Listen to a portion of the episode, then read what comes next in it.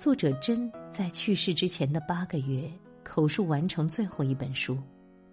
这本书和系列中的任何一本都不同，死亡逼近，痛苦缠身，被孤独与恐慌夹击，瘫痪在床。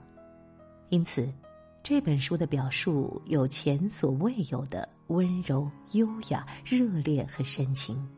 这种表述会让人心里升起很大的感动与哀伤。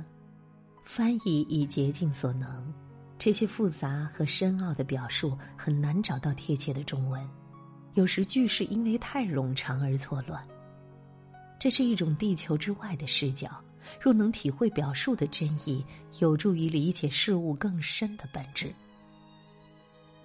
在健康问题显现之前，几乎永远有一个自尊或表达的丧失，这丧失可能发生在环境本身，在社会情况的改变里。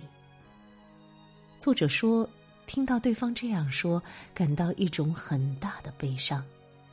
我读到这里，也感受到了，几乎人类的痛苦，都来自于爱、情感愉悦、信任的匮乏。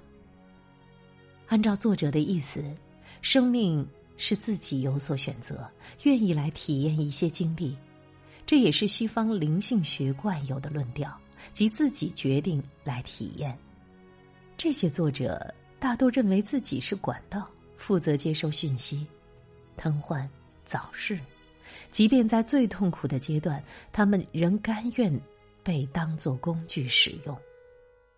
这套书几年前去台北看见正版，又厚又重，背了三本回来，表述相对复杂艰涩。前几年读几页还是放下。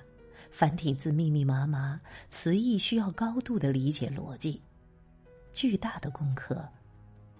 最近读完系列的最后一本，感觉能理解了，把之前的书又翻出来，三四天高强度阅读。作者去世很早，身体永远试着疗愈他自己，而甚至最复杂的关系都试着解套，在所有的疾病背后。都有表达的需要。